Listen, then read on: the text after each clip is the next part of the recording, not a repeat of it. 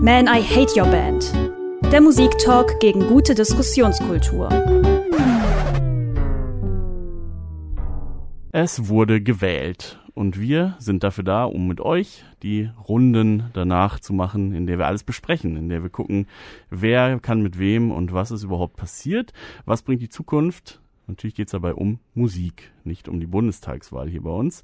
Ähm, wir sind zu zweit im Studio. Einmal ich, Stigi. Und ich, Lennart, hallo. Puh, ich hatte gerade schon Angst, dass wir über die Bundestagswahl sprechen. Nein, Puh. müssen wir nicht. Und ähm, wer, wer weiß, wer weiß. Äh, zu dem Zeitpunkt, wo wir aufnehmen, war die gerade gestern. Deswegen haben wir die natürlich noch im Kopf, aber äh, wir wollen versuchen, möglichst wenig Bezüge herzustellen, denn eigentlich wollen wir reden über die Top 500 vom Rolling Stone. Ähm, das ist eine kleine Institution, äh, die machen das jetzt auch nicht zu inflationär. 2004 gab es das das letzte Mal und jetzt gerade haben sie die Liste aktualisiert. Ähm, man kann über sehr viele Dinge sprechen, wie uns klar geworden ist. Ähm, vielleicht wird es eine mehrstündige Reihe. Wir müssen mal schauen. Ähm, genau. Wir gehen jeden einzelnen Song durch. Ja, vielleicht sprechen wir erstmal drüber, was will diese Liste überhaupt? Ähm, warum, warum ist sie so relevant, dass wir drüber sprechen? Ähm, und wie viel Sinn kann sowas eigentlich überhaupt machen? Also recht machen kann man es natürlich keinem mit sowas. Das ist irgendwie klar. Jeder von uns hat auf den ersten Blick 100 Kandidaten, wo man sich fragt, warum? Was macht dieser Song in dieser Liste der besten Songs aller Zeiten? Äh, aber wir versuchen es mal ein bisschen von vorne anzugehen. Warum gibt es diese Liste überhaupt? Wie ist sie zustande gekommen? Äh, Leute mögen Listen und äh, Leute klicken gern im Internet auf Listen. Ich glaube, das ist der Grund, warum es diese Liste heutzutage noch gibt. Und äh, Leute können sich darüber aufregen, so wie wir, wa, noch haben wir uns nicht mal aufgeregt. Ja, aber das kommt noch, was diese Scheißliste soll.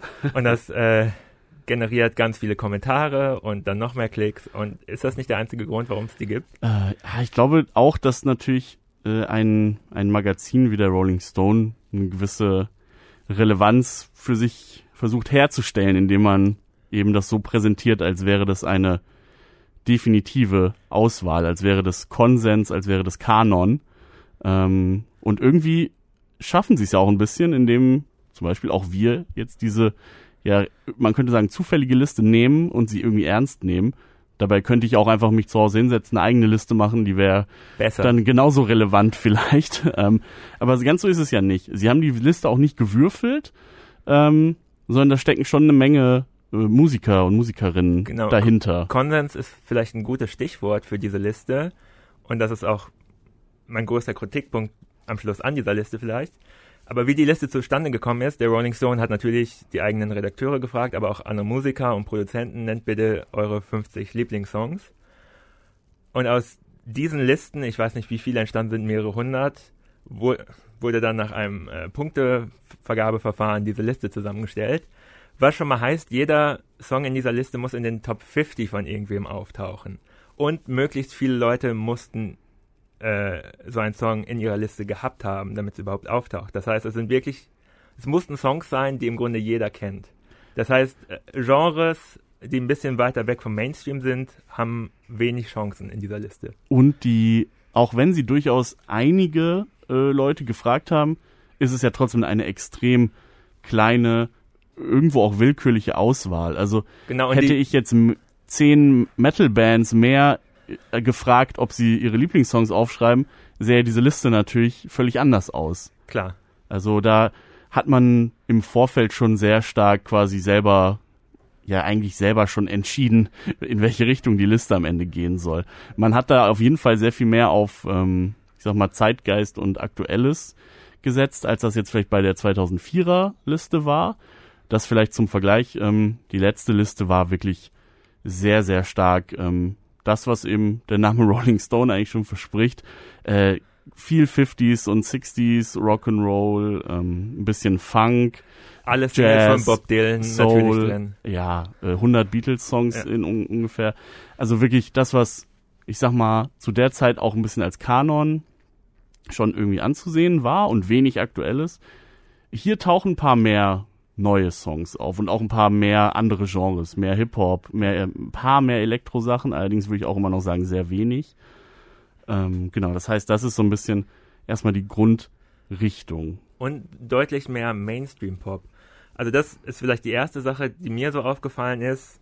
es wurde diverser, aber alles, was so nach 2000 erschienen ist und auf dieser Liste auftaucht, ist sehr viel Britney, Beyoncé, solche Sachen sind äh, jetzt sehr viel mehr, äh, Taylor Swift und so weiter, genau. sind sehr viel mehr ver ver verbreitet oder vertreten, ähm, als sie das vorher hatten. Das ist auch so eine erste, erste Erkenntnis auf jeden ja. Fall. Ähm, weiß auch gar nicht, ob das jetzt, ob das, äh, was ich davon halte, tatsächlich. Also, ich meine, wir haben die Zeiten noch erlebt, äh, aktiv, als diese Sachen dann aktuell waren. Man hat die eigentlich nie als so wichtige Songs wahrgenommen. Ähm, aber irgendwie haben sie die Zeit überdauert und jetzt werden sie durch sowas ja doch irgendwo dann quasi geadelt als ernstzunehmende, in Anführungszeichen, Musik und nicht nur der äh, Pop-Trash-Kommerzkram, als den man es früher vielleicht wahrgenommen hat. Wobei ich das auch ganz unterschiedlich finde. Bei Beyoncé verstehe ich es irgendwie. Die ist ja auch mehr in so teilweise psychedelische Sachen abgedriftet in ihrem letzten Projekt. Es ist ja sogar was von Lemonade mit drauf. Also sind nicht nur die, die Pop-Smash-Hits von ihr, die in der Liste vertreten sind, aber Britney Spears äh, ist meine These, dass es aufgrund äh, der ganzen Diskussion um äh, die Vormundschaft durch ihren Vater etc. entstanden, dass jetzt zwei Songs von ihr auf der Liste sind, weil da waren genug, zumindest in der Zeit genug andere Künstlerinnen vom die denselben Status vielleicht hatte, sowas wie Christina Aguilera, die nicht auftaucht in dieser Liste. Und das kann ich nur damit erklären, dass sie halt medial gerade sehr präsent ist. Ja, also gerade wie die Liste eben zusammengestellt wurde, das ähm, waren natürlich, das waren eben auch mehr Leute vielleicht in dem Alter ungefähr, die für die das so nostalgische äh, Musik ihrer Jugend ist, so wie es für uns ja irgendwo auch ist, nur dass das vielleicht nicht das war, was man früher dann wirklich richtig gut fand. Genau, äh, Musik meiner Jugend, das ist ein gutes Stichwort die Musik meiner Jugend findet nicht statt in dieser Liste. Gar nicht. Also das, da war ich wirklich erstaunt, äh, dass ganze Genres, die, die mich begleitet haben, mhm. in dieser Liste nicht stattfinden. Zum Beispiel nehmen wir den Pop-Punk. Äh, es gibt einen Track, den man dazu, zwei Tracks, die man dazu zählen könnte. Ich, ich, ich, muss raten gerade, ja? weil ich habe die Top 500 jetzt auch nicht mehr alle im Kopf. Es wird irgendwas von Green Day drin sein. Genau, Basket Case. Korrekt. Und auch nicht die spannendste Wahl übrigens. Ja, aber das, aber, das ist so eine erwartbare, wo ich äh, mir denke, okay, den kennt irgendwie jeder. Äh, und vielleicht Self-Esteem? Nein. Ähm, dann was von Blink. Nein. Foo Fighters Everlong. Ja, okay, aber ist das Pop-Punk? Das ja, habe ich irgendwie noch zu den... Hm, okay. Äh, das ist sozusagen, ich glaube, Everlong ist der einzige Alternative-Track neben Rage Against the Machine, Killing in the Name of aus den 90ern. Aber es ist eine Band, die ich nicht auf dem Schirm hatte. Ach doch, ich weiß. Fountains of Wayne sind, sind mit drin. Ach stimmt, ja. Aber also da kann man sowieso drüber reden, was die jetzt, wie die da drin gelandet sind, auf jeden Fall. Und Fallout Boy. Ah, okay. Sugar We're Going Down. Wo ich mir, äh, und, und das war, also in meiner Jugend war das das größte Ding, Pop-Punk. Und auch Emo ist kein einziger Track drin. Ich habe auch gerade überlegt, ähm, irgendwas von der Black Parade äh, zum Beispiel oder nichts, so. Nichts von My Chemical Moments, nichts von Jimmy Eat World, äh, nichts von. Man könnte auch sagen, nichts von Jawbreaker für äh, die Älteren unter uns. Genau, aber davon bin ich eh nicht ausgegangen. ja. Ähm, nicht mal sowas wie Panic at the Disco. Also sozusagen so Mainstream-Anleihen vom Emo. Nichts davon ist, kommt da drin vor. Und das dritte Genre, was ich stark unter, äh, unter, untervertreten finde, ist ähm, diese ganze Indie Post-Punk Revival aus England. Franz Ferdinand, Block Party. Nicht mal die Arctic Monkeys, die gefühlt zwischendurch die größte Rockband der Welt waren, als sie langweiligen ja. Stadion Rock äh. gemacht haben, tauchen in dieser Liste nicht auf. Ich bin mir sicher, das sind Sachen, die also wenn es diese Liste in zehn Jahren nochmal gibt, dann vielleicht doch. Dann ist es wieder so weit, dass es ungefähr so lange her ist, dass das eine Generation äh, für irgendwie ihre Nostalgiemusik hält. Ich, ich meine, es hätte auch jetzt schon passieren können, tatsächlich, aber ich glaube, die ein paar von den Sachen werden sich noch mal werden sich vielleicht noch mal etablieren als so. Aber das ist also Strokes Jahre zum her. Beispiel. Strokes ist ein Song drin. Ähm, ja, immerhin. Okay, man merkt irgendwie an der Liste auch, dass es eine amerikanische Liste ist und dass ja. deswegen vielleicht die Briten etwas äh, untervertreten sind. Und noch ein, der einzige zweite Song aus dieser ganzen Welle, der da drin ist, wo ich wirklich irritiert war, ist auch ziemlich weit oben platziert, äh, Maps von den Yeah Yeah Yeahs. Oh. Ich Stimmt. denke, ist ein guter Song, aber was macht er in dieser Top 500? Wo sind Art Brute? Wo sind die Libertines? ja, Ähm, oder äh, selbst wenn man bei den Amerikanern bleibt, wo sind Interpol oder Oh ja. ähm, ähm, wie haben wir denn House of Jealous Lovers? The Rapture. The wär, Rapture. Also hätte ich tatsächlich, also wäre für mich so ein Song, wenn ich jetzt nicht nur nach Lieblingssongs oder nach populären Songs gehe, sondern nach Sachen, die wichtig waren und relevant und irgendwie einen Stil geprägt und vorweggenommen haben, wäre zum Beispiel House of Jealous Lovers äh, unbedingt in der Liste. Ja. Und dann ist meine Recherche angefangen, warum ist Maps von den Yeah Yeah Yeahs?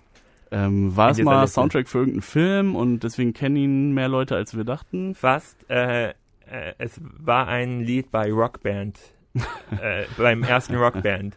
Und dadurch haben sehr viele Leute kennengelernt. Und es war auch der einzige Track aus diesem Bereich, der in Rockband aufgetaucht ist. Aber ist Dragon Force jetzt auch in der Top 500 dadurch?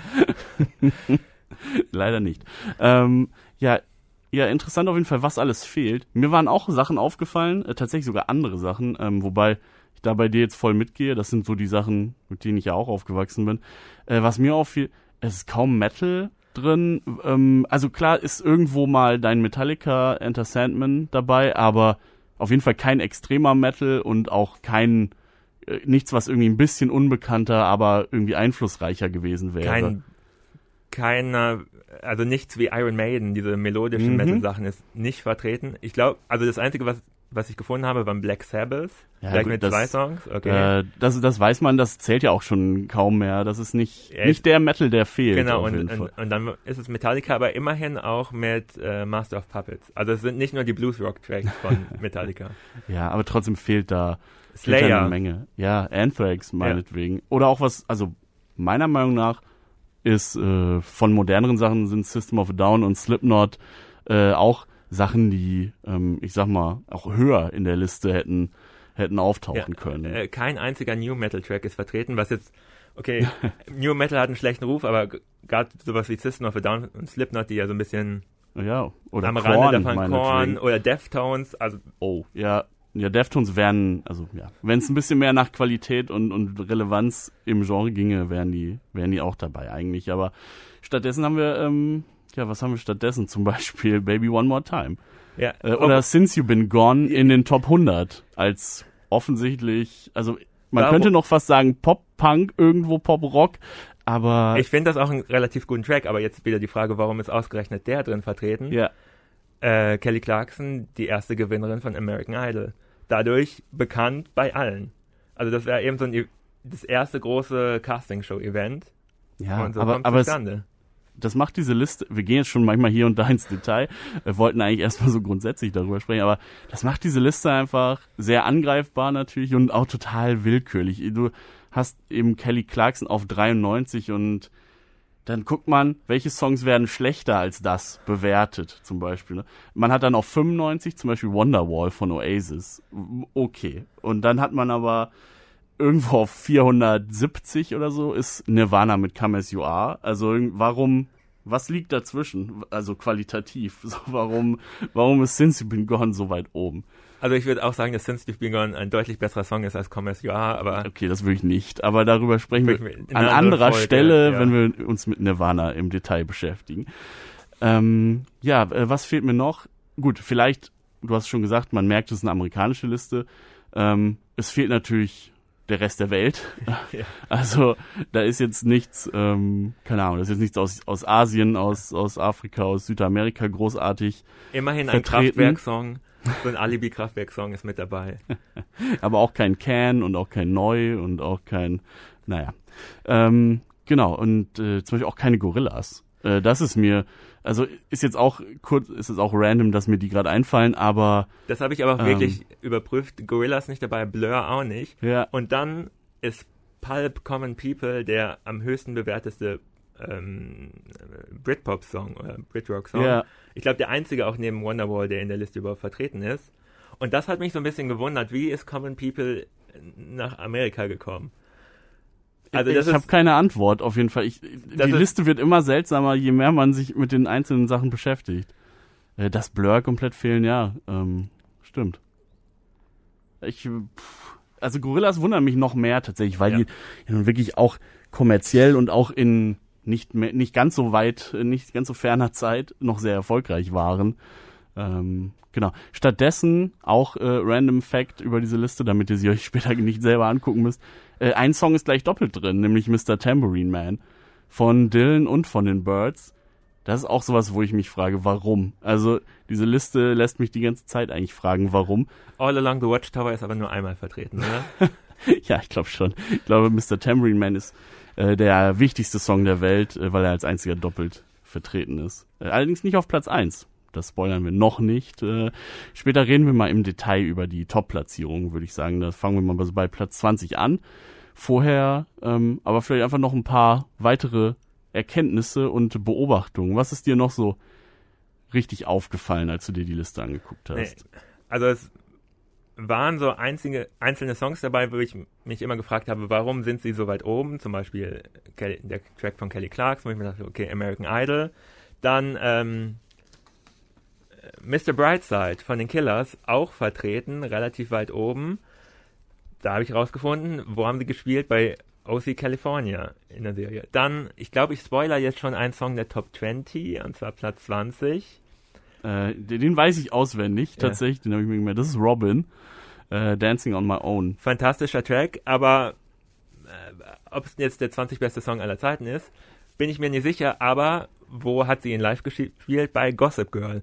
Und gefühlt jeden Song, wo ich mir denke, hä, was soll der da?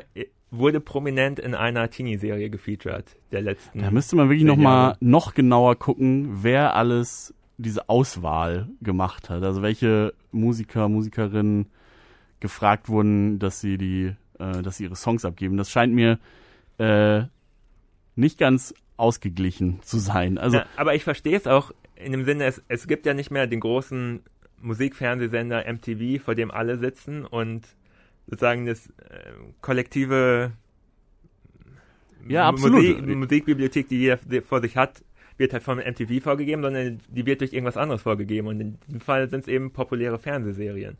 Wenn die alle gesehen haben, kennen alle diesen Song.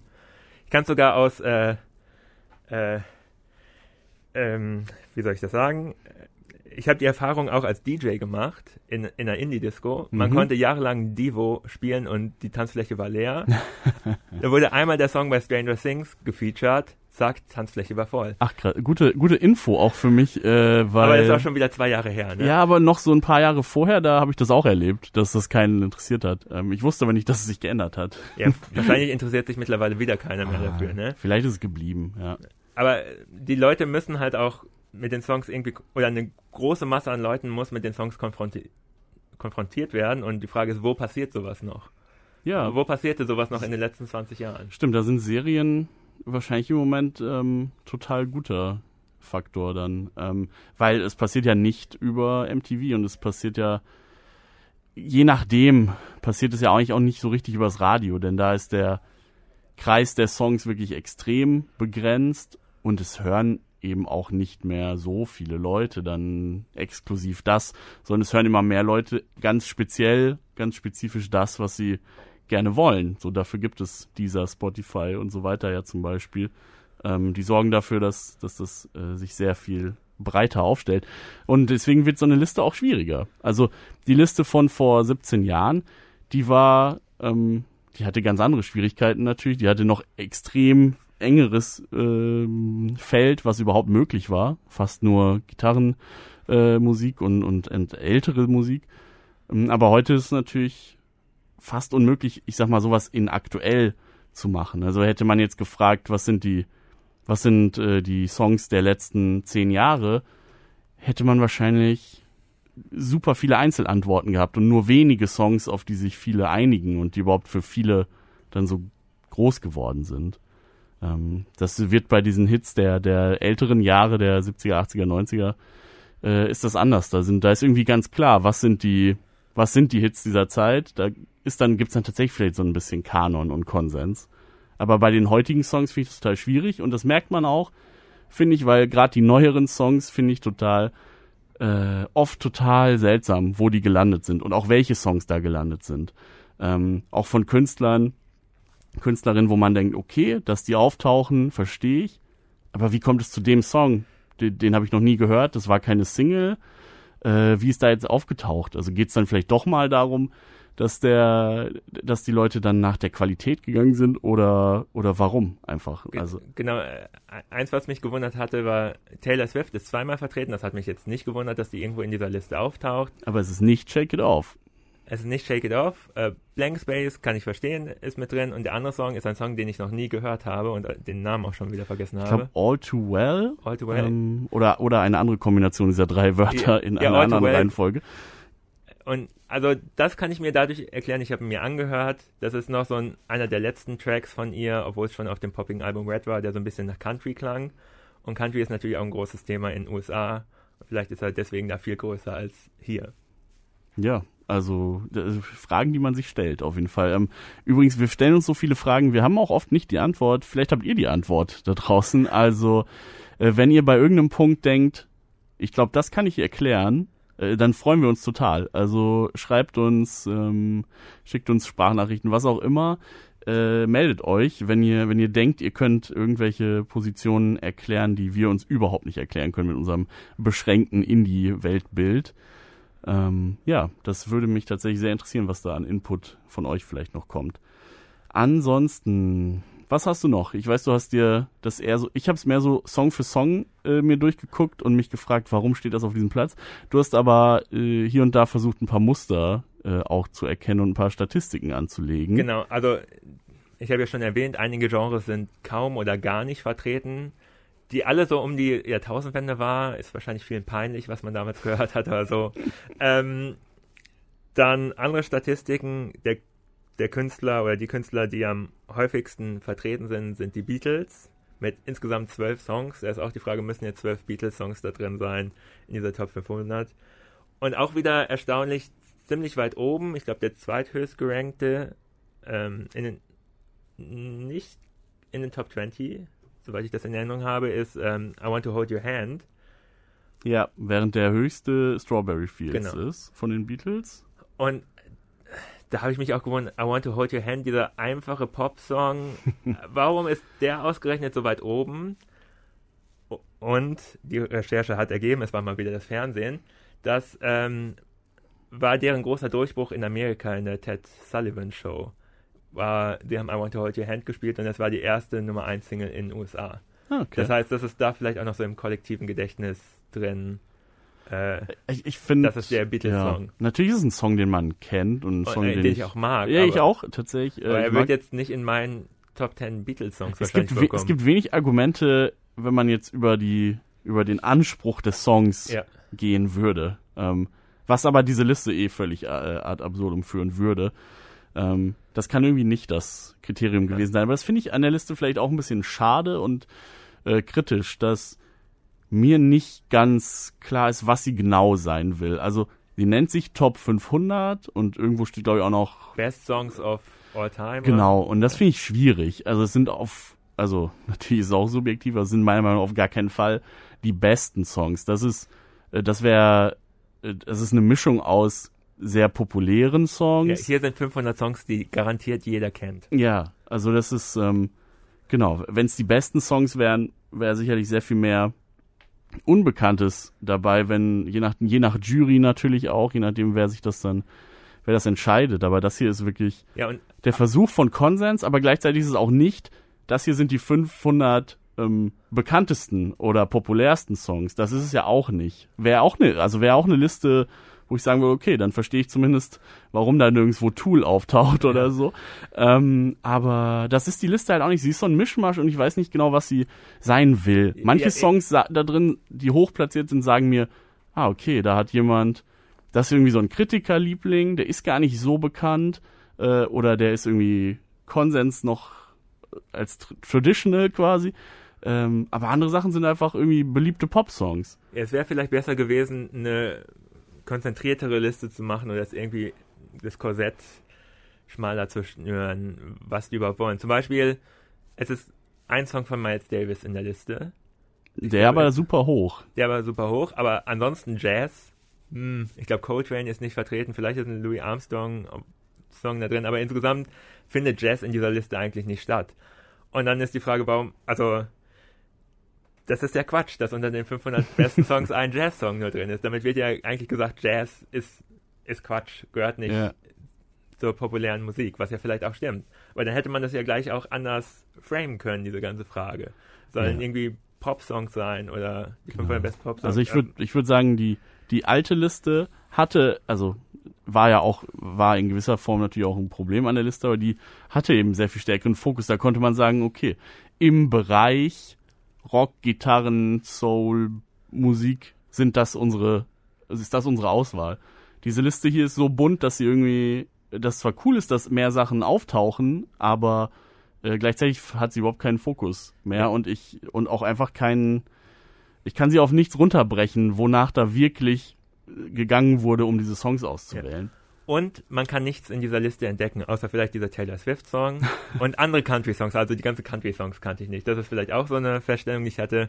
Immer wenn ich es nicht kannte und ich es mir angehört habe, war es ein Country-Song. Ja, ja, das ist, glaube ich, wirklich der äh, so ein kultureller blinder Fleck, Ja. den das Einzige, was nicht aus den Staaten hier irgendwie Ja. wirklich rübergekommen ist. Wir haben dafür Helene Fischer. Also jeder nicht- muss mit seinen eigenen Dämonen auftaucht. kämpfen.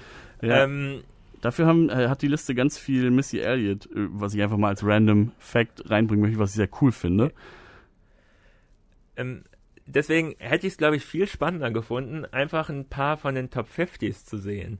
Weil ich, ich, ich lerne keine neue Musik durch diese Liste kennen. Oder, also es sind alles nur Songs, die ich kenne, die ich schon tausendmal gehört habe. Ja. Äh, es ist irgendwie viel spannender, von einzelnen Persönlichkeiten mal zu lesen, was sind ihre Top, weiß ich nicht, 20 oder 50, um auch mal neue Sachen zu entdecken, die die vielleicht beeinflusst haben. Und, äh, und auch von, also wahrscheinlich, wenn, wenn diese Personen irgendwie aus dem Punk- oder Indie-Bereich kommen, ich, entdecke ich da nichts Neues.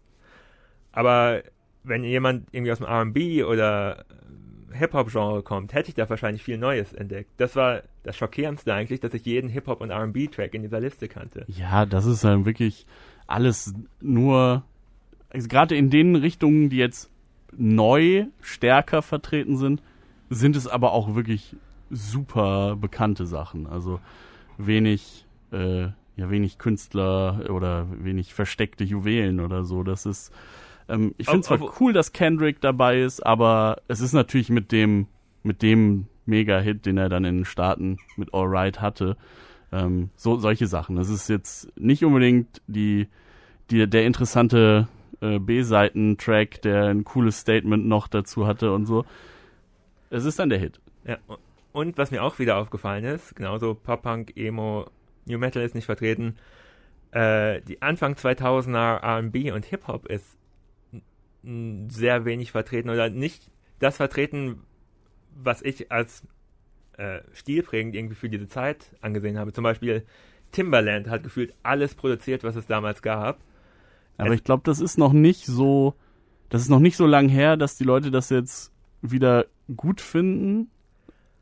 Nicht mal so ein Justin Timberlake-Track, der von, der von ihm produziert Ist nicht, wurde. mal, ist nicht mal Crime Your River in der Nein, Liste. Es oh, ist kein Justin Timberlake-Track da drin. Und das ist schade. von Auch. Timbaland ist ein von Alia, äh, ein Track von Alia dabei, den er produziert hat. Und es ist kein Track von, von den Alben, sondern mal wieder Soundtrack für einen Film. ähm, Das, äh, interessante, interessante Erkenntnis. also ich habe nichts gefunden in dieser Liste, was von den Neptunes oder Pharrell Williams produziert wurde. ähm, spontan fällt mir ein Get Lucky. Da war er, da hatte stimmt, er da, hat, seine, da hat er, aber seine hat er Finger mit drin. oder? Er hat nur mitgesungen. Ach so, ah, okay, das Äh, weiß ich das nicht genau. haben ja garantiert Def Punk selber Ja, produziert. okay. Aber äh, Drop It Like It's Hot. Ich, ich, ich hätte meine Hand ins Feuer dafür gelegt, dass das Drop It Like It's Hot in dieser Liste auftaucht. Okay, finde ich jetzt nicht schlimm, dass er fehlt, aber Nee, ich auch nicht, aber Äh, das war so einer der Songs aus dieser Zeit, der irgendwie Mhm. für, für diese Art von Hip-Hop stand. Und es, ja, das stimmt. Ähm, oder ganz anderer, ganz anderes Thema, einfach wilder Sprung jetzt gerade. Ähm, Latino-Pop aus der Zeit. Shakira. Wo ist Shakira in dieser Liste? oh. oh, Shakira ist gar nicht drin. Ist nicht drin. Oder Nelly Furtado. Also, Mhm. Das waren für mich, also, das ist ein bisschen unbegreiflich. Ja, stimmt. Also die Sachen sind wahrscheinlich, die Sachen hatten wahrscheinlich Pech, dass diese Liste nicht vor zehn Jahren neu gemacht wurde. Und jetzt, jetzt gerade gibt's schon echt starken Recency Bias, sage ich mal. Also, dass wirklich sehr aktuelle Sachen sind meiner Meinung nach zwar nicht viele, aber die, die drin sind, sind teilweise völlig, völlig überbewertet. Ähm, kontroverses Beispiel, Billie Eilish. Ähm, ja, ich gehöre auch zu den Millionen Menschen, die sagen, das ist, dass das ein guter Song ist, Bad Guy. Ähm, und ich finde auch generell cool, was sie macht und so weiter. Aber muss dieser Song jetzt schon direkt in die äh, Top 200 starten vor, keine Ahnung, dann vor Bowie's Changes, vor Jimi Hendrix, vor Beat It und so weiter. Und dann, also diese Listen, diese Liste macht einfach, oder es ist so komisch zu sehen, welche Songs dann angeblich unwichtiger sind. Den, den Track verstehe ich schon eher, dass er da auftaucht als äh, Royals von Lord in den Top 30. 30, ja, ja, ja. Oder eben Robin, über die wir gesprochen haben, auch da. Guter Ob, Song, aber, aber wo ist die, wo ist jetzt die Wichtigkeit? Lord war vielleicht so ein bisschen stilprägend auch in den 2010ern, dieses sehr minimalistische, was sie selbst danach nicht mehr gemacht hat. Aber irgendwie so Leute wie Halsey und äh, wenn es dann noch alles gab, haben, haben, haben das ja aufgegriffen. Und vielleicht, also so Billie Eilish im Grunde ja auch. Ähm, aber trotzdem in den Top 30. Ja, also, es kann nur dran liegen, dass Bruce Springsteen das mal gecovert hat und deswegen die Rolling Stones Redakteure das auch abfeiern. Wenn wir gerade bei so ganz aktuellen Sachen sind, ich gucke noch mal die, die Liste durch. Jetzt auch nicht mehr super frisch, aber wir haben Outcast mit Hey Ja ähm, sehr, sehr weit oben.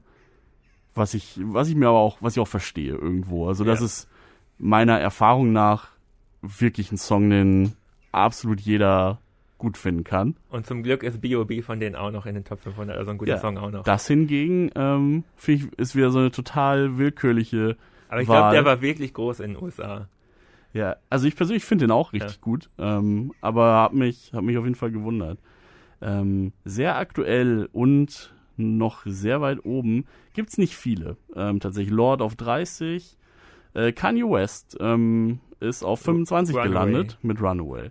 Genau, das auch, äh, also ich bin jetzt kein Experte im Övre von Kanye West. Ja, aber das geht schon klar, oder? Ähm, also hätte jetzt einfach nicht gewusst, welchen man da hinsetzt quasi. Also meiner Meinung nach ist das eine Platzierung, die irgendwie auch deutlich macht, okay, man möchte diesen Künstler sehr weit oben platzieren, aber es hätte auch hätte auch ein anderer Song von ihm sein können, meiner Meinung nach. Also es hätte auch man hätte auch das locker austauschen können. Ich weiß jetzt nicht genau, warum der. War Runaway der mit dem Video auf dem Motorrad mit Kim Kardashian? Das weiß ich nicht. Also es kann sein, dass es diese visuelle Komponente war. Obwohl, dann hätte es ja auch einer von den Tracks sein können, wo er da am äh, letzten Abend mal sitzt und so. Naja. Ähm, Ansonsten haben wir noch MIA, Paper Planes. Ist jetzt auch nicht mehr, also was für uns aktuell ist, ist auch schon 13 Jahre alt. Aber ähm, so muss man diese Liste eben auch ein bisschen sehen. Die, ähm, die neuen Songs sind sehr, sehr äh, einzeln, äh, sehr vereinzelt auf jeden Fall. Ähm, ich gucke gerade, Taylor Swift äh, ist eben mit All Too Well auf der 69 gelandet. Vom Formation von Beyoncé. Ja, genau. Das ist auf 73.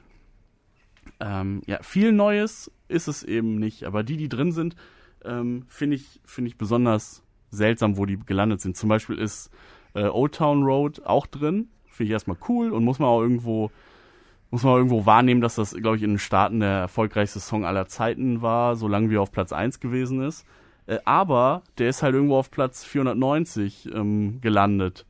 Und da, wenn man dann, dann wieder den Vergleich nimmt mit zum Beispiel Billie Eilish, dann ist einfach, ist diese Liste einfach irgendwo, ja, ich verstehe es einfach dann an manchen Punkten nicht, ja. wie das zustande kommt. Okay, das sind diese aktuellen Sachen, aber selbst bei den alten Sachen wundert mich einiges. Ja, ich habe schon gesagt, Beatles zwölfmal, Bruce Springsteen siebenmal, Joni Mitchell zum Glück sechsmal, also mhm. immerhin etwas, Bob Dylan nur fünfmal, Tom ja. Waits keinmal. Ich hätte jetzt so gedacht, das ist einer der Stamm Rolling Stone. Ich glaube, Nick Cave ist auch nicht drin, jetzt wo du das, äh, wo du das sagst.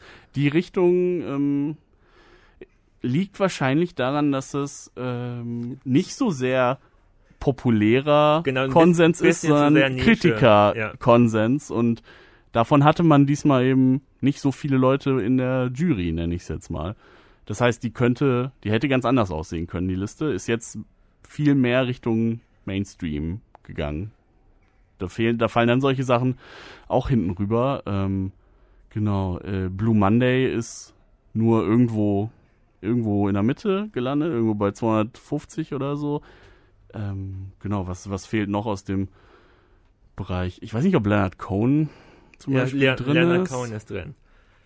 Talking Heads sind auch drin, das habe ich gecheckt. Also das wäre ja, Ah, okay. Ja, aber da gibt's eben viel, was, wo man denkt, das gehört irgendwie dazu. Ähm, haben wir auch schon viele von genannt. Äh, die tauchen dann gar nicht auf, stattdessen gibt's zwölfmal die Beatles. Man hätte vielleicht auch sagen können, man, man beschränkt da die, vielleicht das vielleicht auf zwei, drei Songs pro, pro Künstler. Äh, aber gut. die Band, wo ich gedacht hätte, es sind deutlich mehr Tracks in den Top 500, sind Queen. Gerade durch den aktuellen Film gab es irgendwie nochmal so einen großen Queen-Boom. Ja, Wenn man, wenn man also- zum Beispiel auf Spotify sich anguckt, wie viel Klicks es so pro Woche bei Queen gibt, sind die ganz weit oben bei den Classic-Bands. Ich glaube sogar mehr als bei, bei den Beatles. Ähm, Ja, würde ich auch tippen. Also Queen haben auf jeden Fall, also eigentlich immer irgendwie, äh, aber gerade im Moment hätte ich das auch gedacht. aber, aber da ist Bohemian Rhapsody vielleicht zu sehr der Consonance-Track, denn die wenigsten werden zwei Songs einer Band in ihre Liste schreiben und die meisten schreiben dann wahrscheinlich Bohemian Rhapsody. das ist richtig. Der hat es auch ziemlich hoch geschafft. Nicht so hoch wie Crazy in Love. Das als kleiner Spoiler schon mal. Ähm, auch wieder etwas, etwas seltsam. Ähm, aber ja, der hat es schon ziemlich hoch geschafft von Queen. Ähm, was mir noch aufgefallen war, zum Beispiel äh, Radiohead, ja auch so eine absolute KritikerInnen-Lieblingsband, sind jetzt nicht super doll vertreten, aber es gibt schon den einen oder anderen Song. Aber auch da frage ich mich dann, wie genau ist das zustande gekommen? Was haben die Leute, wonach sind die Leute gegangen, als sie das gemacht haben? Man hat auf 118 Creep. Okay, ist in irgendeiner Form immer noch einer ihrer bekanntesten Songs. Aber ich glaube, also selbst die Band, also die Band selber nimmt, glaube ich, ein bisschen Abstand von dem Song. Hat jetzt, Tom York hat doch jetzt gerade so einen Remix gemacht, in dem er das im Prinzip zerstört hat. Ähm, ich glaube, die, äh, ich So. weiß nicht, ich weiß nicht, warum dieser Song dann so, und dann hat man aber, okay, Ah, The Social Network, der Film, mhm. Titeltrack Creep, von einem Chor gesungen. Ja, ja, wie gesagt, also dass er recht, dass er noch immer ziemlich bekannt ist, so, das auf jeden Fall. Könnte man sagen, okay, dann ist das das Argument und nicht der künstlerische Anspruch, der Einfluss auf andere Musikerinnen oder so. Ähm, aber dann hat man einen Song wie Idiotech, der ist in den Top 50, noch viel höher als, als Creep. Und dann frage ich mich, okay, der ist ja nun jetzt kein Disco-Hit gewesen. Ähm, also, also ich weiß nicht, wo du hingehst, aber Ich habe Ähm, mir den immer gewünscht, kann man gut zu tanzen. ja, aber ist irgendwo, also ich ist so ein Song, wo ich denke, okay, ist nicht gehört zu den unbekannteren auf dieser Liste, würde ich schon sagen, in diesen gerade in den Top 50, 60.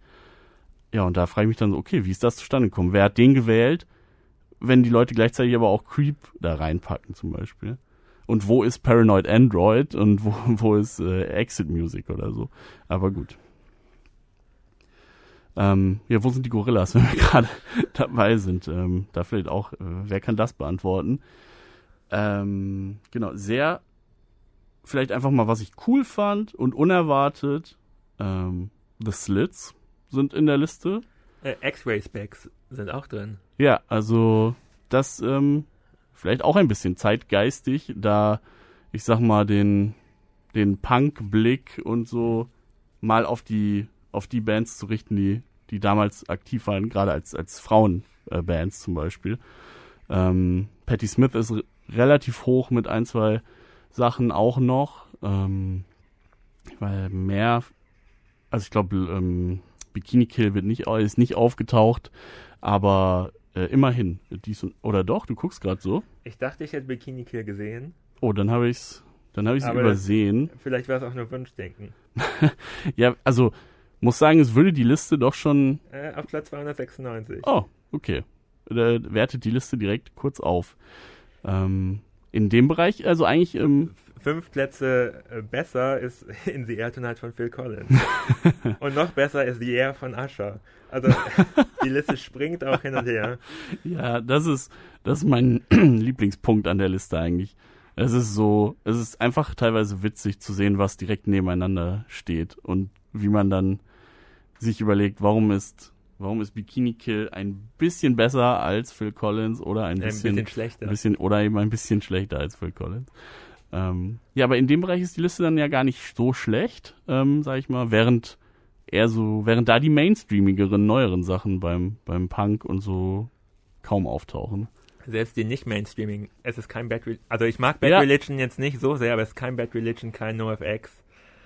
Ge- Nö, äh, Offspring hatten, hatte ich ja eben sogar getippt, äh, sind auch nicht, äh, sind auch nicht drin. Ähm, ja, also wundert mich auch. Auch dass Rage Against the Machine nur ein Song ist, auch wenn das jetzt gerade schon wieder ein anderes, ein anderes äh, Thema, anderes Genre ist, aber fällt mir auch gerade nochmal ein. Ähm, ja, in dem Bereich la ist Laut dieser viel. Liste war Punk im Jahre 1979 vorbei. Das stimmt. Ja, davor ähm, sind natürlich wieder einige Sachen drin, wo man denkt, okay, die gelten als wichtig, ähm, sind aber heute jetzt auch nicht mehr die, die Songs, die jeder kennt. Ich glaube, The Damned sind mit drin, die Buzzcocks sind mit drin, die Sex Pistols haben gleich zwei Songs ähm, und so weiter. Also da, da gibt's ein paar. Clash hat mehrere Songs ähm, auf jeden Fall und auch einige relativ hoch. Da in dem Bereich äh, ist die Liste auch ganz gut aufgestellt, auf jeden Fall. Ähm, aber ja, Bad Religion zum Beispiel wäre sowas, wo ich denke, okay, klar habe ich irgendeine, da habe ich die Brille als Fan auf, aber ich versuche es objektiv zu sehen und würde denken, könnte schon da drin sein, so ein Song, so ein alter, so ein alter Song von denen als wirklich wichtige Band, die diese, die diese Musik nochmal neu vorangebracht hat Ende der 80er. Aber gut, vielleicht hat man da die falschen Leute für gefragt. Ähm, hast du noch äh, ein bisschen was, was du loswerden willst, bevor wir uns vielleicht mal den Top 20 annehmen? Nichts bei der Liste, glaube ich. Okay. Ähm, dann, ach, ich habe vielleicht noch eins, was ich einfach auch witzig fand, dass sie beieinander stehen. Ähm, ich habe ja eben schon gesagt, As You Are ist ganz, ganz tief, irgendwo 460 oder so. Ähm, was mich auch super gewundert hat, ist, dass Queens Under Pressure auf 429 gelandet ist. Äh, nur. Ähm, ein Platz darüber ist Harry Styles, Sign of the Ach, Times. stimmt, das ist mir auch noch aufgefallen. Was macht dieser Harry Styles Song da drin? Also ich persönlich finde ihn gar nicht schlecht. Also ich ich, auch find, nicht, aber das ist so eine Radiopop-Nummer, die, also, es hätte doch, da- dann, dann können sie auch Nickelback da reinpacken. äh, äh, wundert mich ehrlich gesagt auch fast, dass, na wobei, vielleicht brauchen die noch zehn Jahre, bis sie dann als cool gelten. Ähm, ja, nee, aber eben Under Pressure, dann Sign of the Times, äh, für meiner Meinung nach guter Song, ähm, wird wahrscheinlich aber in zehn Jahren auch nicht nochmal in so einer Liste auftauchen, weil die Leute ihn dann vielleicht trotzdem wieder vergessen haben, obwohl es obwohl es ein guter Song ist. Dann aber direkt darüber ist Nicki Minaj noch Super Bass. Ja. Ist, also ist angeblich der bessere Song als Sign of the Times und Under Pressure und Come As You Are.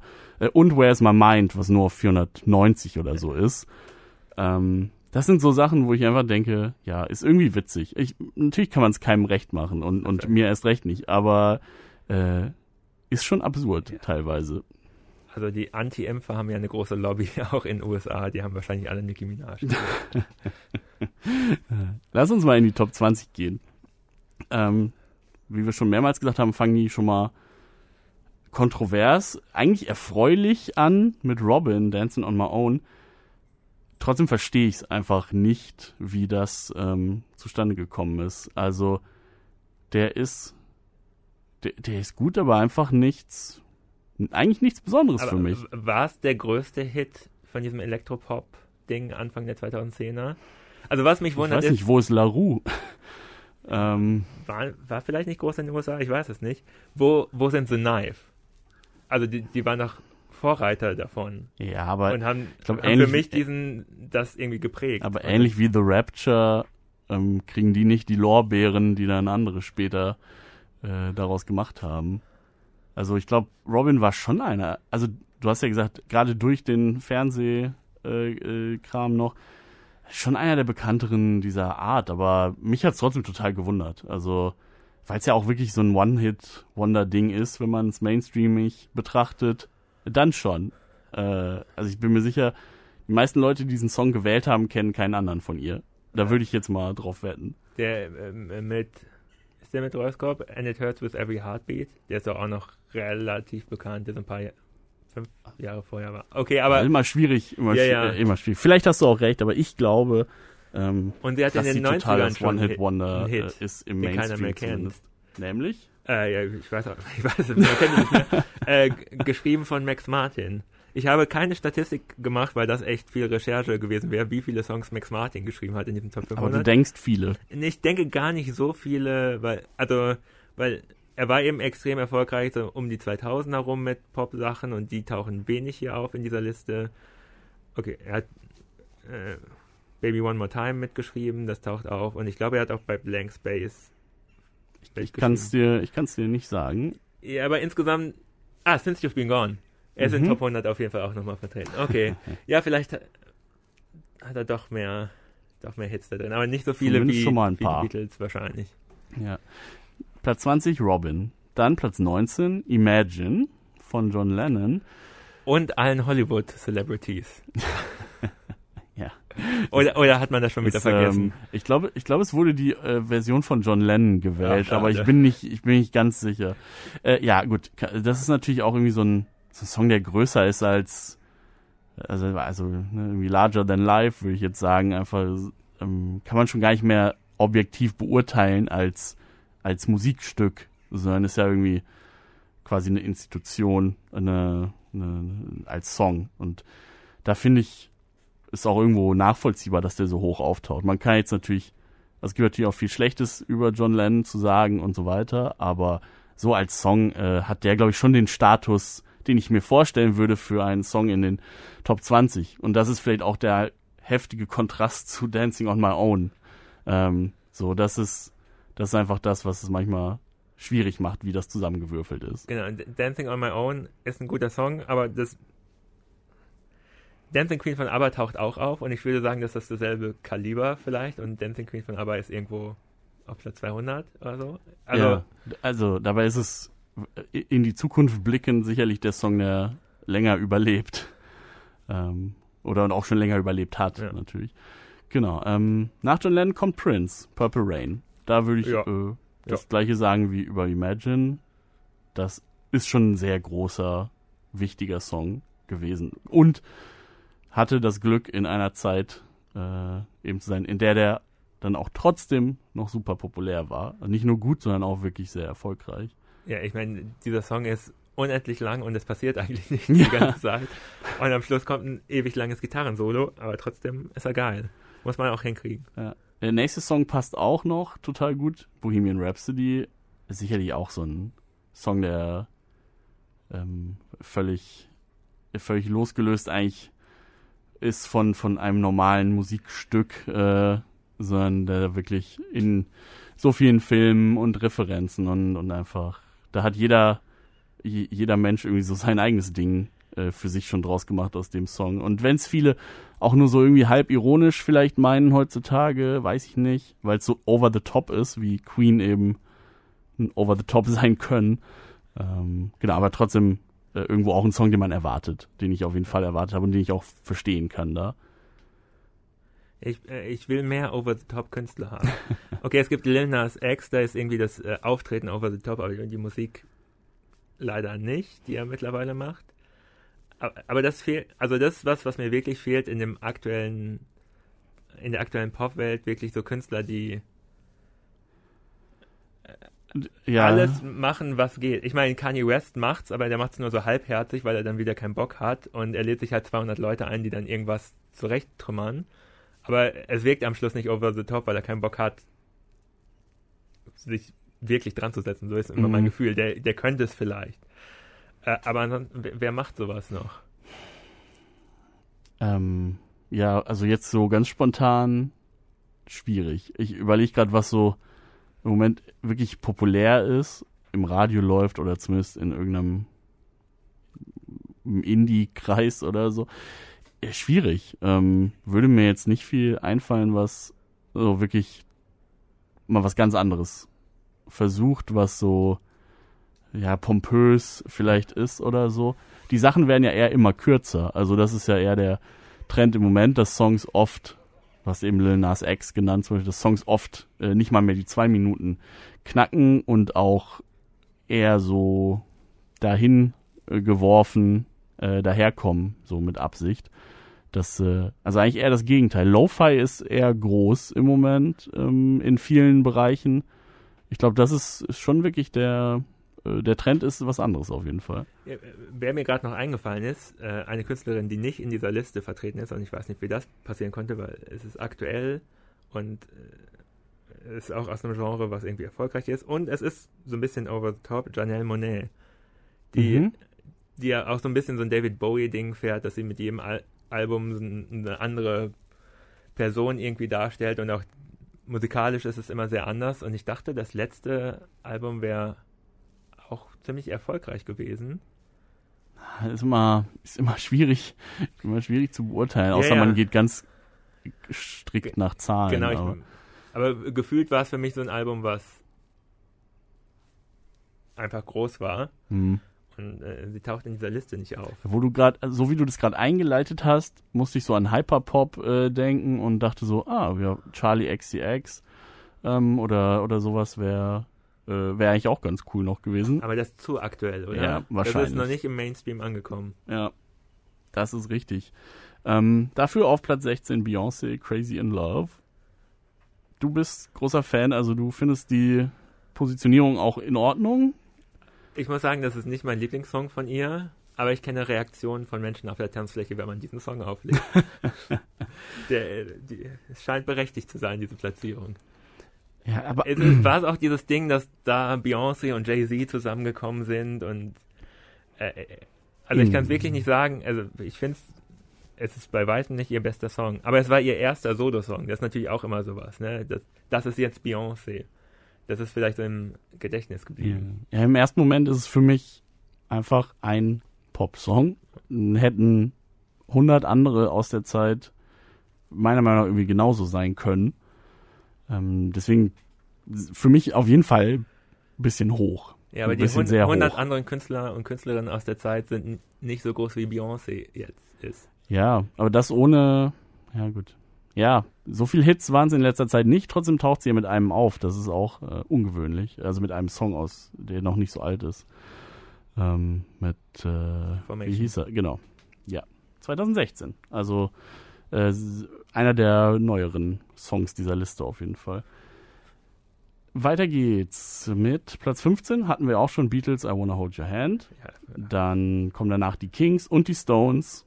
Das ist also eine, das ist ein, ein Moment in dieser Liste, wo die Sachen irgendwie sehr gut beieinander passen und die auch klingt, wie man sich die alte Liste ja, da vorstellen hat sich kann. der Rolling Stone Chefredakteur durchgesetzt und gesagt, scheißegal, was die alle abgestimmt haben, das kommt jetzt in die Top 20 rein. ja, Äh, ich habe es mir da gar nicht so genau angeguckt. The Kings, äh, glaube ich, weiß ich noch, dass es Waterloo Sunset ist, was Ja. mich überrascht hat so ein bisschen.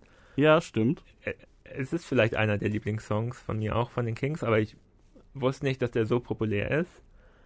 Ja, hätte, nee, hätte ich auch nicht erwartet. Rolling Stones wird jetzt schwierig. ähm, Ist es wirklich Satisfaction? Nee, nee, Nee. nee, es ist äh, Äh, Gimme Shelter, Gimme ist auf Shelter, Platz okay. 13. Ähm, und damit auch der höchste Stones-Song, Mhm. tatsächlich. Es gibt ein paar, ähm, Satisfaction ist auf 31 zum Beispiel noch, aber ähm, es ist Gimme Shelter, was ich äh, also ich bin kein Stones-Fan. Ich auch Tatsächlich, ähm, ich, ich kann dem nicht viel abgewinnen, aber ich sehe da halt definitiv irgendwo die Relevanz der Band natürlich und dass die in sowas irgendwie hoch auftauchen, ist irgendwo klar. Ähm, genau, weiter geht's dann. Stevie Wonder, Superstition ist Mhm. dann Platz 12. Dann Ja. kommen die Beach Boys auf Platz 11, God Only Knows. Also da sind wir auf jeden Fall dann mal so im Bereich der 60er, 70er Jahre ganz, ganz stark Und einmal. ist- Stevie Wonder Superstition ist auch super, dass es drin ist. Also ich bin über die letzten Jahre ein riesen Stevie Wonder Fan geworden. Äh, ich habe immer das Gefühl, in Deutschland ist, hat man Stevie Wonder gar nicht so viel mitbekommen. Oder also zumindest also, in meinem Umfeld es- war er nie ein großes Ich Ding. würde behaupten, ist hier einfach so ein Pop-Künstler wie 100 andere auch, wo man so ein, zwei Songs kennt. genau, aber was, Und dass der ja, die, also könnt, könnte anders sein. Er war wichtiger auf jeden Fall. Genau, es gibt das eine Album, oh Gott, äh, ich bin gerade schlecht mit den Namen. Er hat irgendwie innerhalb von drei Jahren vier Alben irgendwie in den 70ern aufgenommen und die sind alle mega gut. Und das eine hat er im Grunde alleine aufgenommen. Also bis auf ein Gitarrensolo hat er, glaube ich, alles gespielt auf diesem Album. Und das klingt so wie ein modernes RB-Album. Hm.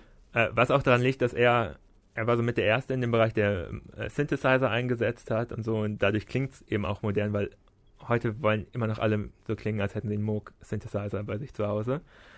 Und ist einfach unfassbar gut und auch, also der Zeit so weit voraus. Allen anderen. Ja, also ja schon dafür. Also das ist so, was ich mir in der Liste vorstellen würde. Solche Sachen, die Wegbereiter waren oder die irgendwie halt super einflussreich waren. Dementsprechend ähm, für den Bereich an Musik ähm, ist das sicherlich der, also sicherlich ein guter Vertreter und dementsprechend auch gut, dass es gut und richtig, dass es so hoch platziert ist in, auf Platz 12. Ist es Innervisions? Ist ja auch egal.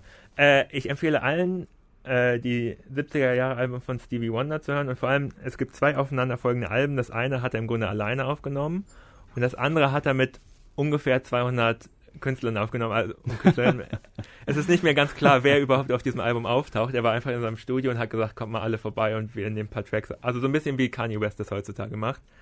Äh, und da gibt es irgendwie eine äh, am Schluss so eine Dankesliste sind eben die ganzen Motown-Leute eben dabei, die man sich so denkt, aber dann irgendwie auch Leute von King Crimson oder David Bowie und Frank Zappa haben vielleicht auf diesem Album mitgespielt, keiner weiß es so genau.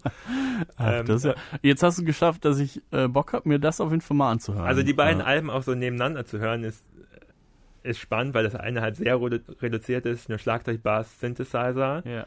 und das andere hat halt alle Instrumente, die sie so finden konnten drin. Und da lagen, glaube ich, sechs Monate dazwischen. Ja, äh, mehr Respekt für Stevie Wonder ja. in, in Deutschland hier. Ähm, das wäre jetzt dein Anliegen. Ähm, genau. Klingt auch sinnvoll. ähm, dann sind wir, ja, Beach Boys haben wir gesagt. Gut, ist für mich, also für mich auch nichts Wichtiges, für mich persönlich, aber klar, gehören irgendwo auch zu den Bands eben, eben auch dieser Zeit, diese Zeit, die ja auch einfach super prägend war, insbesondere wenn man nochmal bedenkt, dass die Liste von dem Magazin Rolling Stone eben kommt und die da zu Hause sind, einfach. Ja, nur, nur schade, dass es nicht Kokomo ist, ne? äh, Weil das nicht hätte, der wichtigste hätte Song auch zweimal drin sein können, äh, natürlich dann auch der Song. Aber gut, ähm, dann sind wir Top 10. Hey Ja, Outcast, haben wir drüber gesprochen, von, ich sag mal, moderneren Songs, sicherlich so eine Konsensnummer, wo ich ganz erfreut auch drüber bin, dass sie es ja. ist. Äh, eine der guten ja. populären Nummern. Gefühlt war das auch äh, einer der ersten Tracks, der so ein bisschen Crossover geschafft hat, hin, also dass auch die Indie- und mhm. Rock-Leute ja, das irgendwie gut sagen. fanden. Ja, das ist auch mein Gefühl. Ja. Ja, irgendjemand hat mal gesagt, den Song kannst du überall spielen als DJ, ob im Ajo oder im Forum oder im in irgendeinem großen Mainstream-Club und so weiter. Äh, geht überall und ist meiner Meinung nach ja. auch so, ist meine Erfahrung auf jeden Fall. Übrigens eine interessantere Liste als die Liste, über die wir sprechen, ist, ähm, der, der Sänger von den Indelicates hat in, so implizit dazu aufgerufen, dass jeder mal den besten Song aller Zeiten nennen soll. Also jeder hatte genau eine Wahl. Ja. Ähm, und die Bedingungen waren eben, dass er überall funktionieren muss. Also der muss beim Highschool-Abschlussball funktionieren, er muss in der Punk-Disco funktionieren, er muss bei Silberhochzeit funktionieren. Mhm. Und ähm, da gibt es eine Playlist, können wir vielleicht einen Link zu setzen, was dabei rausgekommen ist. Und da steht halt wirklich viel nebeneinander. Natürlich ist alles irgendwie tanzbar, was in dieser Liste drin ist, aber finde ich deutlich spannender, was dabei rausgekommen ist. Ja. Und ich kann mir gut vorstellen, also hey ja, passt total gut in genau die Liste. Deswegen bin ich gerade drauf gekommen. Ich bin mir gerade nicht sicher, ob er dabei ist. Äh, für, für mich wäre es auf jeden Fall. Also für meine, ja. ich sag mal, die Songs, die überall gehen, da hat man als DJ ja auch immer so einen kleinen Ordner, eine kleine Liste von. Ähm, da ist der auf jeden Fall dabei. Ja, der, der ist äh, unkaputtbar. Platz 9, wieder ganz weit zurück in die 70er Fleetwood Mac. Weißt du welcher Song? Ich glaube, ich erinnere mich dran, dass es Dreams ist. Ja. Und da hätte ich jetzt gedacht, warum nicht Go Your Own Way? Den hätte ich. Also, also, also der ist auf jeden Fall deutlich ausgenudelter, ja, Go ja. Your Own Way. Von daher kann man vielleicht ganz froh sein. Ähm, aber er ist natürlich auch der bekanntere. Da fragt man sich dann wieder, wonach geht's am Ende so ein bisschen. Ne? Ähm, dass die so weit oben auftauchen, also Platz 9 muss man sich ja kurz klar machen, da kommt nicht mehr viel drüber über dem Song Dreams. Das ist, glaube ich, für viele Leute ein bisschen weit weg äh, sogar. Also ich weiß nicht, ob der, ob der jetzt bei den Menschen, die uns gerade zuhören, so super im Ohr ist. Aber hatte Fleetwood Mac nicht so ein äh, so eine Renaissance, dass auf einmal alle, die gut fanden, vor zehn Jahren oder so ist das gestartet, dass alle gesagt haben, wow, Fleetwood Mac, äh, Rumors, bestes Album Ja. aller Zeiten. Also gerade so aus so einer Ja, ja. äh, Indie-Nerd-Bubble. Ja, aber ich glaube, da kommt diese, da kommt diese Position nicht unbedingt her aus Nee. der Richtung. Ähm, Nee, aber das heißt ja auch, dass junge Leute das irgendwie gut finden und die Rolling Stones Redaktion. Es muss halt immer bei beiden genau, Fraktionen vielleicht irgendwie sind, vielleicht sein. sind nur die Älteren dafür verantwortlich. Ähm, Platz 8, ganz was anderes. Äh, Get Your Freak On, Missy Elliott. Ich fühle mich sehr bestätigt äh, in meiner Liebe zu diesem Song. Ähm, ich war total überrascht, wie hoch der äh, aufgetaucht ist. Ja, also äh, hätte ich überhaupt nicht, habe ich überhaupt nicht kommen sehen, weil ich dachte, okay, Hip-Hop hat eh nicht so viele Sachen hier vertreten und dann gäbe es da noch ein paar andere Songs, wo ist eigentlich Eminem die ganze Zeit, äh, während wir hier drüber sprechen zum Der Beispiel. ist zum Glück nicht in den Top Ähm, 20.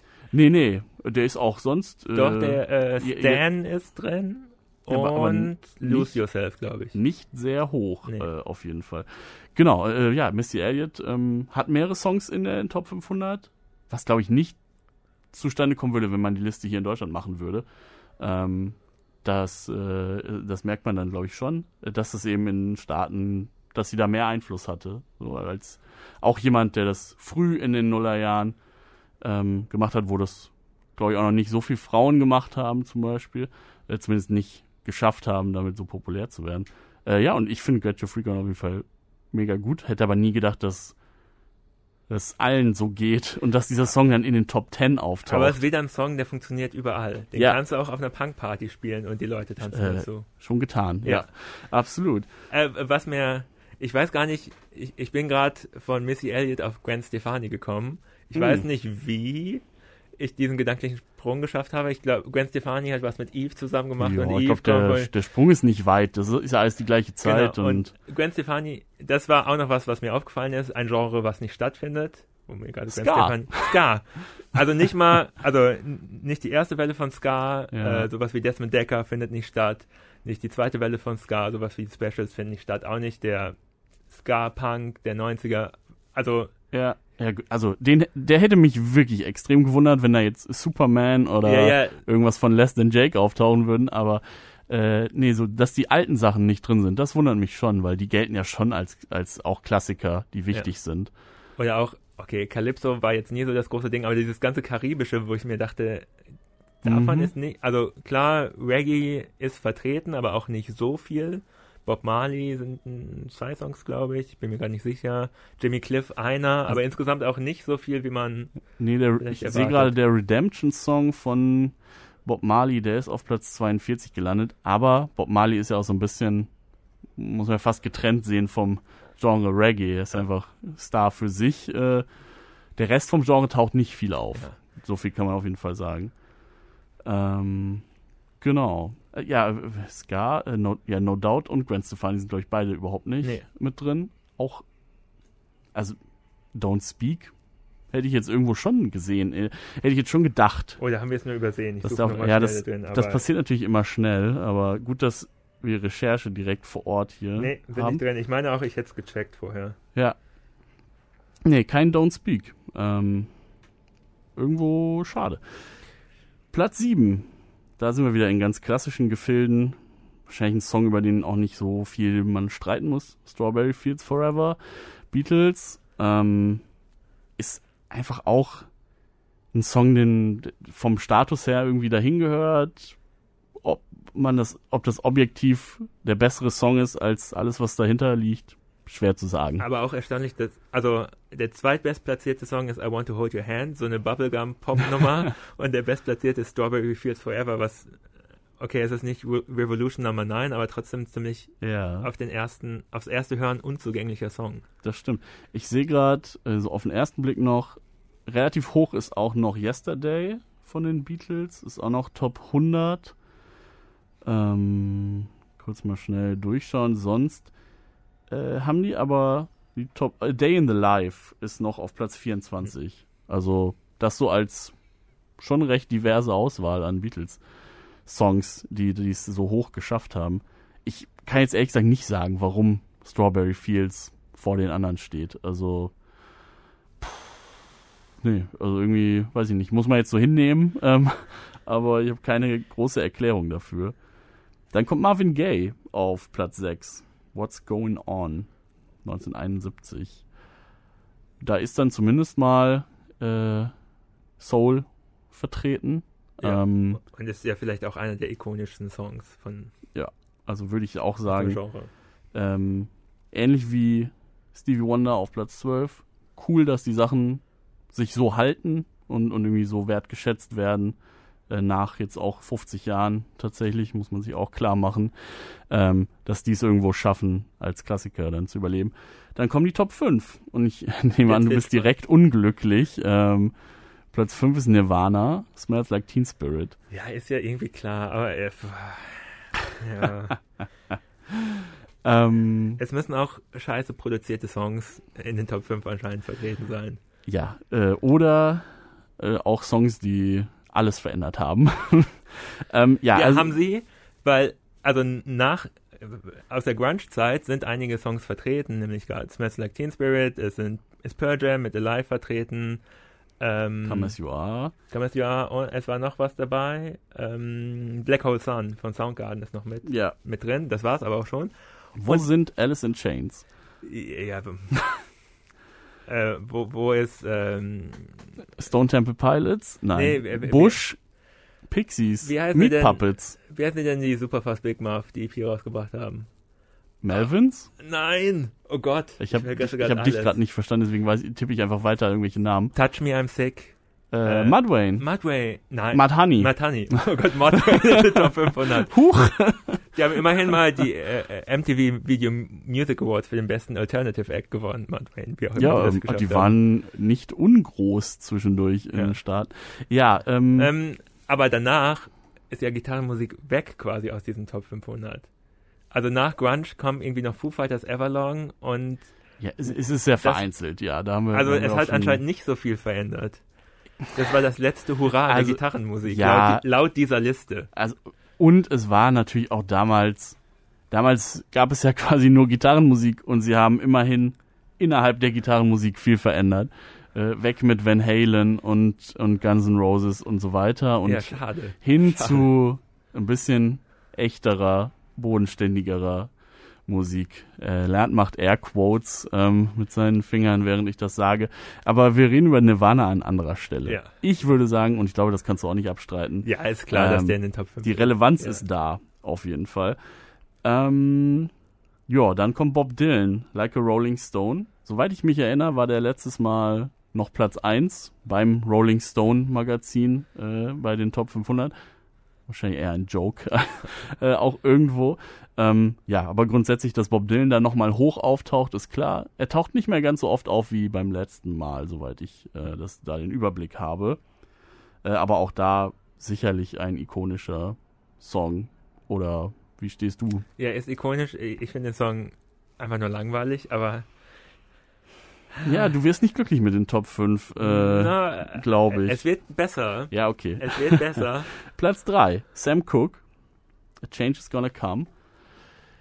Kann ich, also natürlich kenne ich den Song, kann aber ehrlich gesagt nicht viel zu sagen. Ist nicht, ist nicht mein Fachbereich. ja, also genau. Und also da wusste ich auch nicht, dass der so einen hohen Stellenwert hat. Muss man sich nochmal klar machen. Es gibt nur zwei Songs auf der Welt in den 100 Jahren, äh, die irgendwie da drüber stehen laut dieser Liste. Aber äh, die Top 3 haben vielleicht ein, ein gemeinsames Thema. Kann man das so sagen? Also fängt, Kommt drauf an, was du meinst.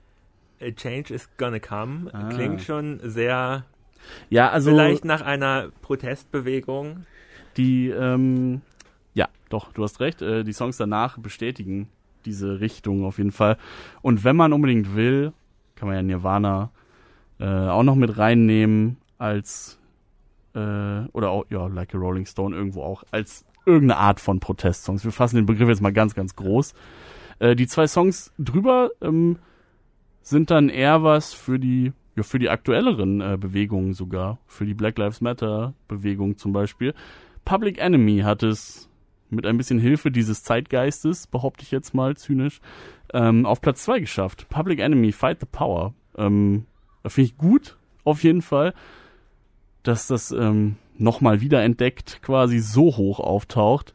Ähm, wundert mich extrem tatsächlich beim Rolling Stone in dieser Liste. Ähm, aber äh, kann nichts dagegen sagen. Nee, also, gegen den Song auch nichts, aber äh, wichtiger äh, Song, wichtiger guter Song, Song. aber durch aktuelle Ereignisse so hochgekommen. Ist so meine Vermutung. Also den, Würde ich auch sagen. er war auch in den letzten Top 500, aber auf Platz 400 irgendwas.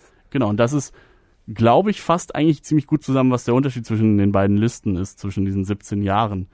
Ähm, genau, man hat einfach jetzt, der Zeitgeist hat sich geändert und das ist sicherlich auch nichts Schlechtes, weil die Liste von damals ist wirklich, alte Männer machen Gitarrenmusik. Nein, Ähm, die neue Liste ist das zur Hälfte. ja klar, aber also ja. manche Sachen lassen sich nicht vertreiben, äh, aber es ist schon sehr viel mehr da Neues da reingekommen. So und das ist sicherlich ganz cool und sieht man dann auch ähm, eben auch noch an Platz 1 gleich, ähm, der zwar an einen alten Song gegangen ist, aber äh, von einer Künstlerin tatsächlich dann ist Aretha Franklin Respect als bester Song ever. Punkt. Ist, glaube ich, auch mein Lieblingssong aus den Top 20. Okay. Dann bist du ja doch ganz glücklich mit dem Ende ja, also auf jeden mit dem Fall. äh, Ende bin ich sehr, sehr glücklich. also ich meine, ist ein Song ohne, ohne Fehler irgendwo. Ist ein, wie sagt man, flawless auf Deutsch. Genau. Ähm, ist ein makelloser Song. Also äh, finde ich, finde ich eine gute Wahl, die glaube ich auch konsensfähig ist. Ähm, bin trotzdem leicht überrascht, äh, äh, dass eben das äh, da gelandet ist und bin gespannt, ob in 15 Jahren, wenn das nächste Mal diese Liste gemacht wird, ungefähr, ähm, ob es dann immer noch da landet oder ob es jetzt wirklich gerade so eine bisschen oder wie auch immer der Zeitgeist in 15 Jahren aussieht. Also vielleicht ähm, steht er dann noch viel deutlicher da vorne, wer weiß. Ähm, oder vielleicht sind dann äh, NWA noch auf Platz 3 oder so äh, noch dazu, wer weiß. Ähm, genau, Aretha Franklin Respect von 1967 hat also auch schon äh, ein paar Jahre auf dem Buckel, Genau. ist aber unkaputtbar. Thematisch auch, äh, trifft halt auch den Zeitgeist, aber musikalisch eigentlich so gar nicht und deswegen freut es mich auch so ein bisschen, dass er da drin ist, denn äh, was hat irgendwie so den ganzen R&B Soul in den letzten zehn Jahren geprägt? Das war irgendwie Trap und alles war auto-getuned und das ist ein Song, wenn man da jetzt mit diesen mit den modernen Maßstäben dran gehen würde, würde man sagen, Aretha Franklin singt einfach schief Mhm. weil sie eben nicht perfekt die Töne trifft, sondern eben soulig oder bluesig singt. Das heißt, so zwischen zwei Tönen auch mal was trifft und das mit Absicht. Und das ist was, was heutzutage eigentlich komplett ausgemerzt wird. Was irgendwie nicht mehr erwünscht ist in moderner Art. Wenn dieser Song heute Musik. rauskäme, würde er auch einfach, also würde er durch jede, durch jeden Radiosender durchfallen bei der, beim Durchhören, weil es nicht so klingt, wie Sachen heute klingen ja, das, müssen, weil es quasi Lo-Fi klingt äh, aus heutiger Sicht, weil es sich so ein bisschen Zeit nimmt, auch, also ist jetzt nicht ultra lang der Song, aber ähm, er ist auch nicht sofort bei 100 Prozent. Das muss man ja heute irgendwie, heute startet man ja am besten mit der Hook äh, erstmal und dann mal gibt's gucken. vielleicht noch eine Strophe, Ja, genau. Hook, vorbei Oh, oh. ist es. Ja, zwei Minuten äh, Lil Nas X auf Platz eins. Äh, nichts gegen ihn. Äh, ich finde, ich komme ja aus, äh, ich komme ja eigentlich daher, dass Songs so kurz sind. Das gefällt mir eigentlich ziemlich gut. Ähm, aber der hier ähm, hätte heute keine Chance, muss man ja leider auch irgendwo sagen. Äh, wäre dann völlig aus der Zeit gefallen, als, als das, was er ist.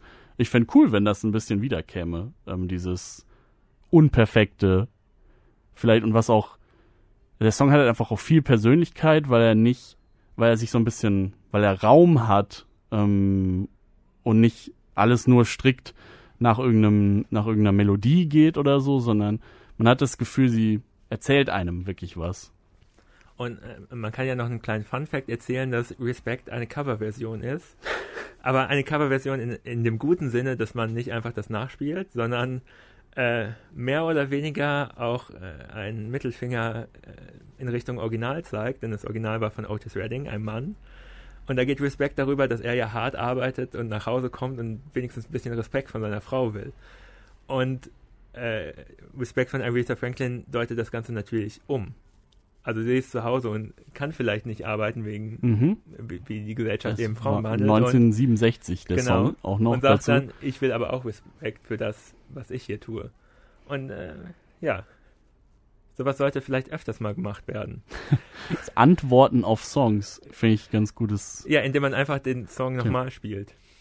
Ja, oder ein paar Wörter mal verändert. Ja, so, so ein paar, genau, so ein paar Beispiele gab es noch in der Musikgeschichte. Girls Just Wanna Have Fun ist im Original auch von einem Mann gesungen, sehr, sehr ekelhaft. Oh, das wusste ich nicht. Ja, Das kannte ich nicht. er, er geht halt in eine Disco und so und Girls Just Ach, Wanna Have Fun und er Okay, hat Sex mit allen und so. krass. Ja, äh, wurde zum Glück auch umgedeutet von Cindy Lauper und niemand kennt mehr das Original.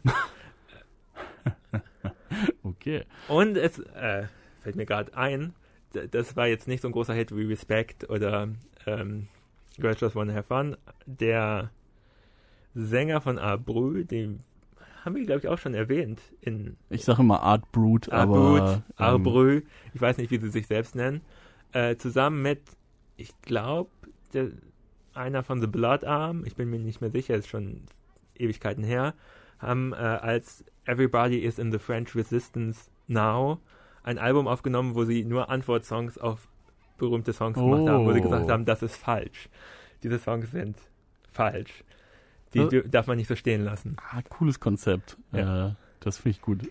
Also zum Beispiel äh, gibt es einen Song über äh, Girlfriend von wie hieß denn die Skaterboy-Sängerin? Avril Lavigne. Avril Lavigne. Es gab ja diesen nervigen Song Girlfriend, wo sie die ganze Zeit singt, äh, äh, du, du hast eine Freundin, aber ich sollte es sein und mhm. äh, deine ist total schlecht. Und dann sagen, aus der Sicht des Mannes gesungen, dann sozusagen als ein Stalking-Song, dass er die ganze Zeit von dieser Frau gestalkt wird und sie ihn bedrängt. ähm, oder natürlich auch ein Song gegen äh, Billie Jean, weil Billie Jean hat einen der seltsamsten Texte aller Zeiten. Ha- Habt ihr da mal zugehört? Er singt die ganze Zeit, ja, da ist meine, mit der hatte ich was und die ist schwanger, aber das ist auf keinen Fall von mir, das ist auf keinen Fall von mir. Nee, nee, nee, nee, nee. Was soll dieser Song? Ah, Ähm. naja, egal. Ja, wir schweifen ab, äh, wie so oft äh, heute. Ähm, lass uns zu Ende bringen. Die Top 500 vom Rolling Stone. Grundsätzlich schöne Idee. Ähm, Aber Ausführung ist Quatsch. In, in, in der Art. Dieses ganze, also das der kleinste gemeinsame Nenner finden, macht es Ja. irgendwie nicht interessant. sie ist. Es tauchen eine Menge Songs drin auf, wo ich sage, die haben das auch in irgendeiner Form verdient. Das sind gute, wichtige Songs, aber sie hat einfach kein richtiges System, wann ein Song da drin ist und wann nicht äh, und wann er wie gewichtet wird.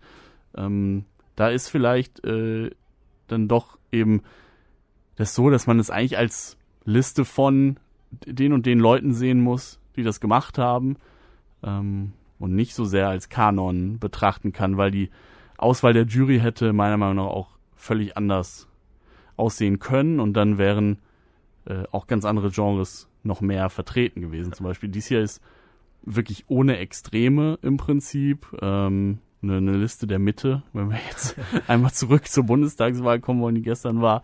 Ähm, genau, natürlich sehr Konsens- und Mainstream-lastig. Auch mainstreamiger als die alte Liste ist vielleicht wahr, weil die stattdessen noch mehr auf alte äh, Klassiker gesetzt hat.